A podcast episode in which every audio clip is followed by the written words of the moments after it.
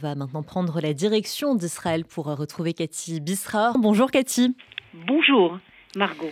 Alors euh, Cathy, on commence par faire le point sur l'état des lieux des combats dans le nord d'Israël.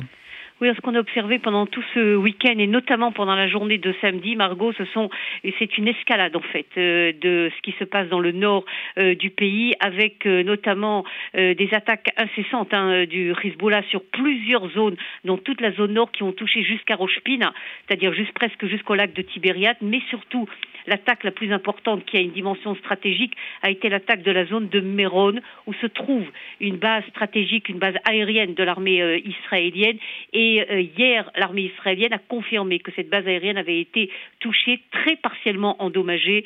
Euh, mais évidemment, il s'agit euh, d'une escalade. Évidemment, en réaction, Tsahal a bombardé et bombarde en ce moment même une série d'objectifs stratégiques importants du Hezbollah dans toute la zone du sud Liban et même au-delà du Litanie.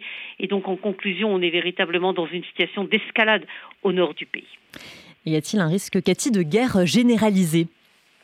C'est la question que tout le monde pose, euh, Margot. Euh, est-ce que cette escalade que l'on observe va amener véritablement une ouverture de guerre euh, généralisée on est dans une situation un petit peu absurde parce que d'un côté, tout le monde sait que personne en fait ne veut vraiment cette guerre, ni le Hezbollah qui regarde ce qui se passe à Gaza et qui comprend très bien que s'il y a une guerre, les villages du sud Liban et une partie de Beyrouth ressembleront à ce qui se passe aujourd'hui à, à, Gaza. Israël évidemment est occupé à Gaza et ne veut pas l'ouverture d'une guerre dans le Nord, évidemment pas les États-Unis, ni la France, ni euh, l'Iran même, et personne ne veut. Mais on connaît la, dynamique d'une escalade. C'est comme ça souvent que commencent des guerres. Personne ne veut, mais l'escalade, euh, à un moment donné, amène à une ouverture.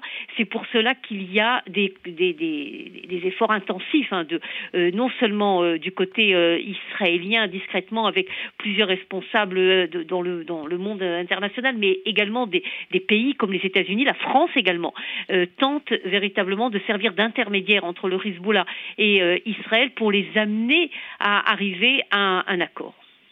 Et quel pourrait être justement le modèle d'un accord entre les deux parties, Cathy?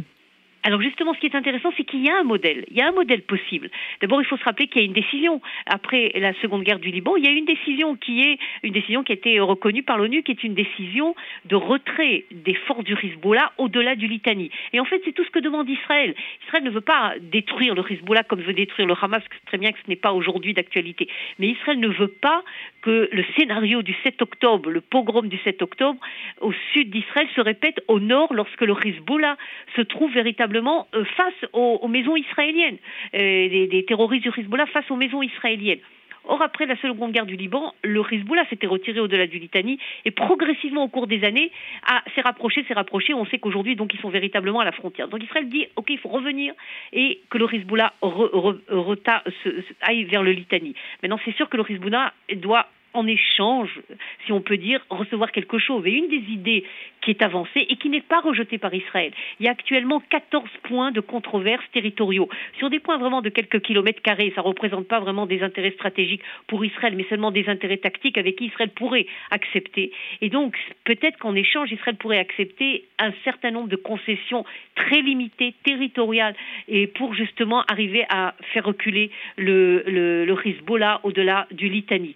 Maintenant, on a posé la question à un des spécialistes hein, des, des affaires arabes, des affaires militaires israéliennes. On lui a demandé hier, Yehudi Hari, quel est le nom, le chance, pourcentage de chance d'arriver à un accord? Et il donne ce pourcentage de chance entre 20 et 30